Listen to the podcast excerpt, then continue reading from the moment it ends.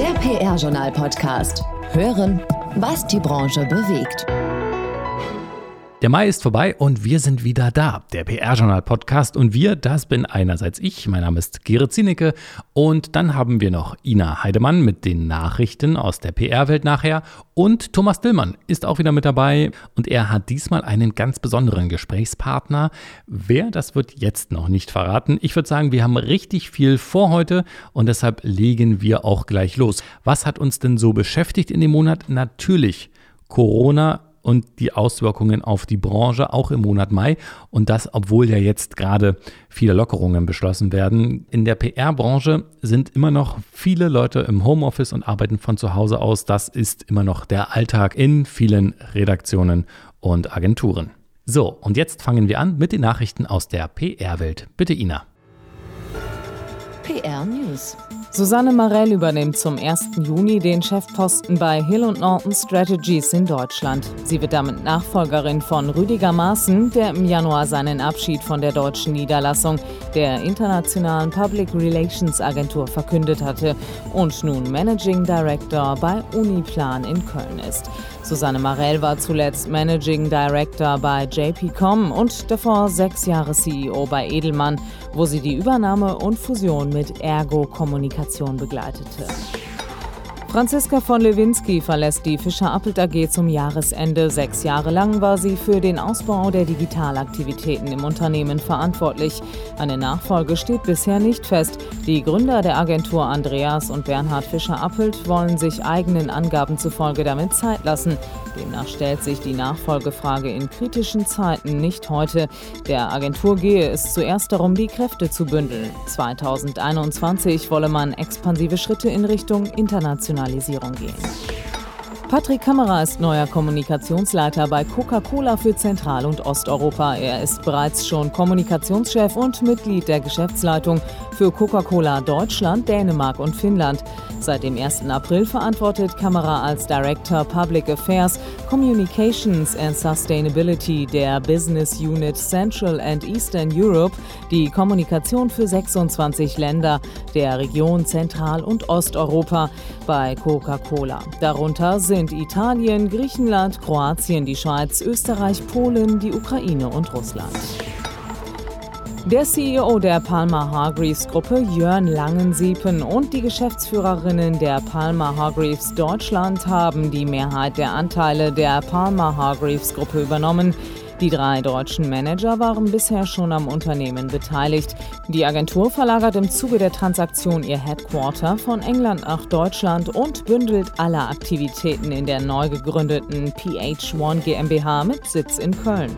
Das operative Geschäft wird auch weiterhin unter der Marke Palmer Hargreaves geführt. Vielen Dank, Ina. Und jetzt kommt eine neue Kategorie bei uns im PR-Journal Podcast und zwar der Sprachoptimist.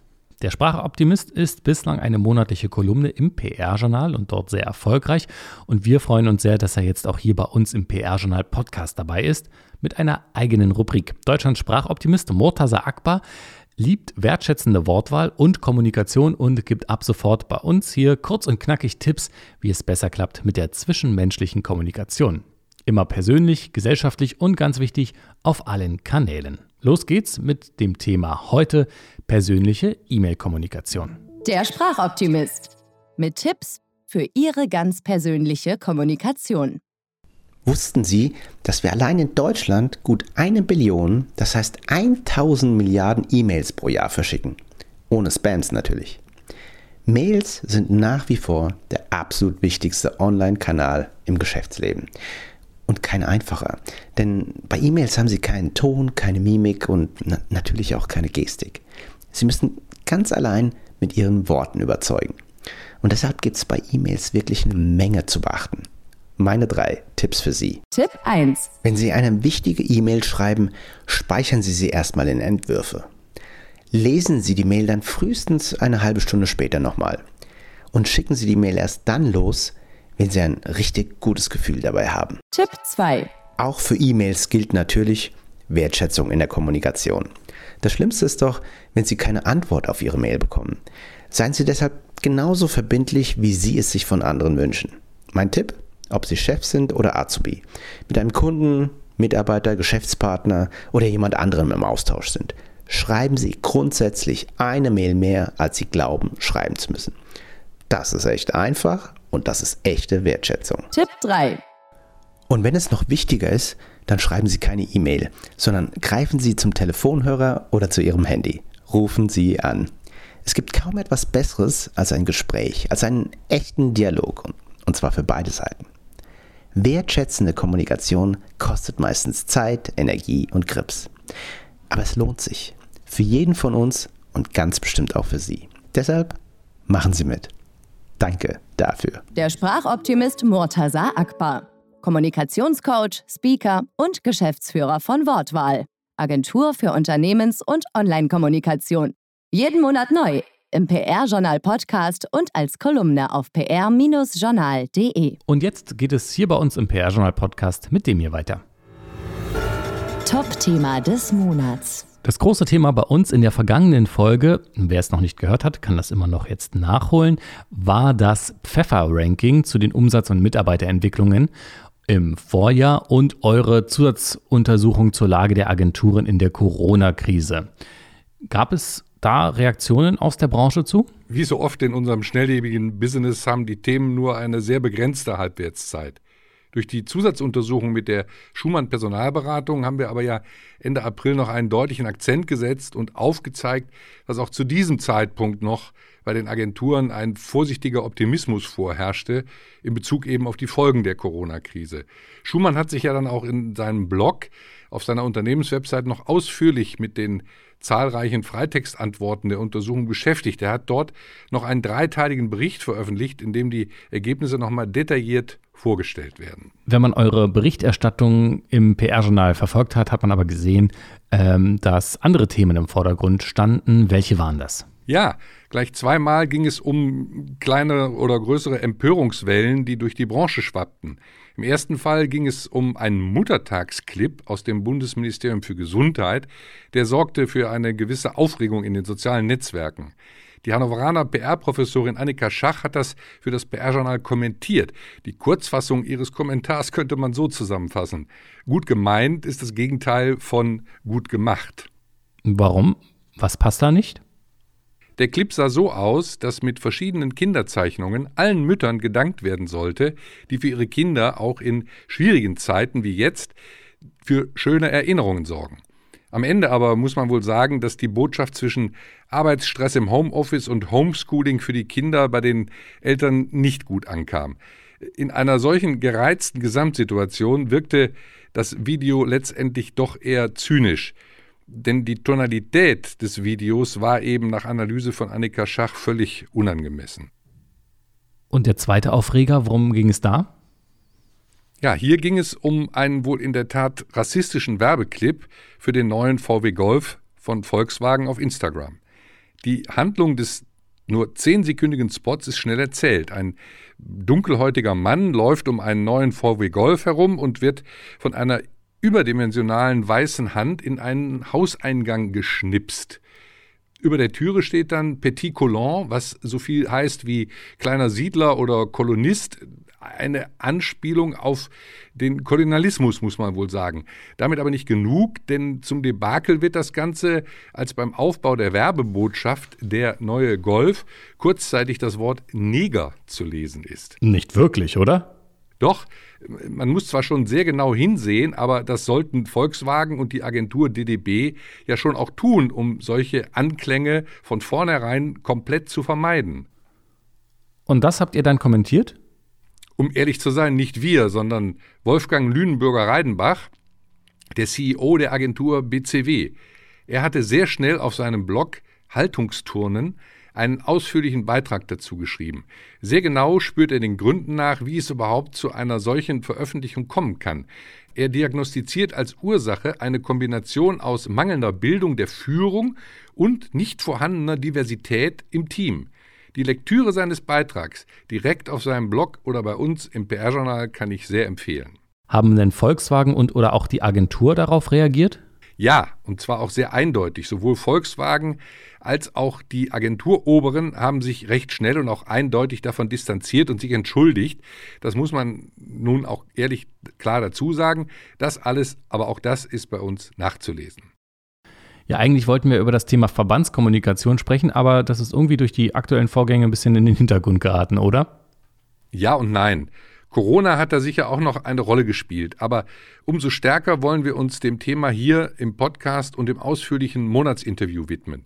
Wir hatten die Gelegenheit, mit Norbert Minwegen, dem DPRG-Präsidenten, zu sprechen. Er erklärt uns beispielsweise, wie es sich anfühlt, einen Kommunikationsverband zu führen, der derzeit gar nicht kommunizieren darf, zumindest eben nicht persönlich. Darüber hinaus spricht er im Interview über die Maßnahmen, die die DPRG jetzt für ihre Mitglieder in Zeiten von Corona ergriffen hat, über seine bevorstehende dritte Amtszeit und eben die Entwicklung der DPRG insgesamt. Auf ein Wort mit Norbert Minwegen, den Präsidenten der DPRG, äh, der in bewegten Zeiten, in schwierigen Zeiten, in Corona-Zeiten seinen Verband führen muss äh, mit allerlei äh, nie gedachten Schwierigkeiten und Problemen, die zu bewältigen sind nun. Und ich freue mich, dass er sich äh, für dieses Podcast-Interview zur Verfügung gestellt hat und äh, ja, hoffe, äh, dass es Ihnen gut geht, Herr Minwegen. Ja, vielen Dank, Herr Dillmann. Also der Familie geht's gut und mir auch. Und wir sind äh, schon ja, über zehn Wochen ja im Homeoffice und im Homeschooling. Die ganze Zeit über? Äh, die ganze Zeit über. Ich muss ab und zu mal in die Sparkasse Köln-Bonn, äh, weil es geht noch nicht alles ohne eine richtige Unterschrift. Einige Verträge brauchen das und ähm, wir haben sogar diese Woche bei uns im Unternehmen einmal die erste Führungsebene komplett zusammengeholt. Da merkt man schon, der Raum war sehr, sehr groß und äh, wenn man Abstände von anderthalb bis zwei Meter auch ja, bei einer Tagung einhalten muss, dann braucht man schon fast Konferenzgrößen. Also Ihrem Hauptberuf bei der Sparkasse Köln-Bonn gehen Sie also weiter nach, aber ähm, der, das Hauptaugenmerk dieses Gespräches liegt nun in Ihrer Funktion bei der DPRG als Präsident, der so sechs Jahre im Amt ist und sich für eine weitere Amtszeit für weitere drei Jahre zur Verfügung gestellt hat. Ähm, bevor wir darauf später kommen, jetzt aber die Frage, wie fühlt sich das denn an, einem Kommunikationsverband vorzustehen, wenn man gar nicht richtig kommunizieren kann, wenn so wichtige Veranstaltungen wie der Deutsche PR-Preis nur online stattfinden kann und äh, auch das äh, Zukunftsforum im Juni in Hamburg nur eine reine Online-Veranstaltung wird. Was macht das mit Ihnen persönlich und was macht das mit dem Verband? persönlich waren das wirklich merkwürdige Entscheidungen, als wir zu Beginn dieser Pandemie für uns auch die Aprilplanung, wir hatten schon seit über einem Jahr das Mercedes-Benz-Museum in Stuttgart angemietet. Wenn man plötzlich. So ausgerechnet auch noch der 50. PR-Preis in diesem genau. Jahr. Genau. Und wir, wir waren tief in der Recherche, haben alte Fälle rausgeholt, die mal geehrt wurden, haben Leute interviewt. Da waren also wirklich nicht nur vom Kooperationsverlag Oberauer, sondern auch ehrenamtlich Kolleginnen und Kollegen unterwegs. Und das war wirklich eine merkwürdige Situation, weil wir hatten ja dazu auch noch vor, die Mitgliederversammlung dort parallel stattfinden zu lassen. Und wir wollten ja dann. Auch die musste verschoben werden. Auch die werden. musste verschoben werden. Und zu Beginn dieser, dieser, dieser weltweiten Krise zögerten ja alle und haben gesagt, na, ist es dann schon wieder vorbei. Heute wissen wir natürlich ne, mit Blick rückwärts, äh, dass es noch lange nicht vorbei ist, aber man, man zögerte. Aber wir haben ziemlich früh die Reißleine gezogen, haben so weit wie möglich alle Verträge in das kommende Jahr äh, übertragen können, haben auch für uns festgehalten, die 50 Jahre feiern wir nächstes Jahr nach. Wird zwar etwas komisch aussehen in unserer Chronik, aber ich glaube, das wird dann noch jeder auch nachvollziehen können. Wir fallen also sozusagen 51-50 nach. Und ähm, dann haben wir gesagt, wie können wir trotzdem die Preise übergeben? Weil die Jury hatte ja noch getagt, Anfang Februar. Und somit mhm. waren die Votings gelaufen. Und man wollte jetzt auch nicht sagen, ja, wir warten jetzt, bis wir uns sehen können und übergeben dann die Ehre, dass man ausgezeichnet wurde für seinen Case. Und äh, da kamen Kolleginnen und Kollegen halt auf die Idee und haben gesagt, okay, wir machen eine Videoreihe, schalten das äh, Ganze online und der kleine Plan läuft ja immer noch nebenbei. Wir versuchen dieses Jahr uns noch einmal dazu zu treffen und zu sagen, vielleicht mhm. geht's. Als Verband, also als große Versammlung. Genau, dass wir am Rande eines Branchentreffs irgendwo im Herbst sagen, komm, da sind eh viele Kolleginnen und Kollegen vor Ort, also lasst uns äh, an dem Abend auch noch mal feiern. Das, diese kleine Hoffnung ist aber echt nur eine ganz kleine Hoffnung, Herr Dillmann. Und die verschiebt sich ja, mit jedem, ja. mit jeder Frist, ja. die es so gibt, immer weiter nach hinten. Das ist sicher kein Trost, aber es geht ja vielen anderen Verbänden genauso. Und ähm, ja, von daher muss man eben da wirklich hoffen, dass das äh, am Ende äh, des Jahres dann vielleicht noch möglich ist. Herr Minwegen, ich äh, danke Ihnen für das Gespräch. Wir als PR-Journal werden die Arbeit der DPRG auch weiterhin begleiten und ja, wünschen Ihnen für äh, Ihre Aufgabe als Präsident und den Verband insgesamt alles Gute. Vielen Dank.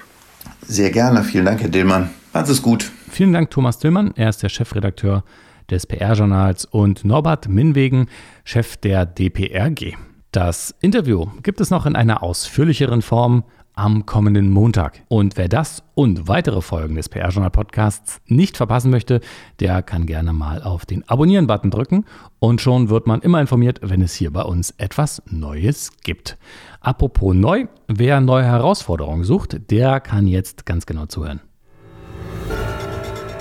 Karrieresprungbrett. Wenn Sie zufällig in München wohnen oder gerne dahin ziehen möchten und vor allen Dingen auch Interesse für Gesundheitskommunikation haben und ein bisschen Erfahrung, dann ist vielleicht die Siemens Betriebskrankenkasse, die SBK, Ihre nächste Adresse. Dort wird nämlich ein Seniorreferent Unternehmenskommunikation gesucht.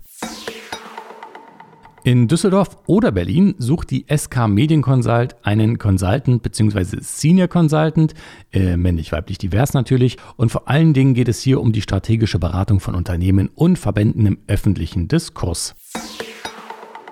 Und dann haben wir jetzt wieder was aus dem Gesundheitsbereich und zwar die Sanofi Aventis Deutschland GmbH sucht für den Standort Frankfurt am Main einen Kommunikationsmanager. Also viel Erfolg beim Bewerben und bei der Jobsuche bitte daran denken, dass sich Bearbeitungsfristen wegen der Krise eventuell verzögern können. Im Zweifel einfach bei den Jobanbietern mal nachfragen. So, und das war's jetzt mit dem PR-Journal-Podcast im Monat Mai. Wir hören uns im Juni wieder mit neuen spannenden Themen aus der PR-Welt. Mein Name ist Gerrit Zienicke und ich wünsche eine schöne Zeit. Bis dahin. Alles Wissenswerte aus der PR- und Kommunikationsbranche und mehr Jobs gibt's zum Nachlesen auf pr-journal.de. Produziert wurde dieser Podcast in Zusammenarbeit mit All Media Channels, den Audioexperten für Radio, PR und Podcasts.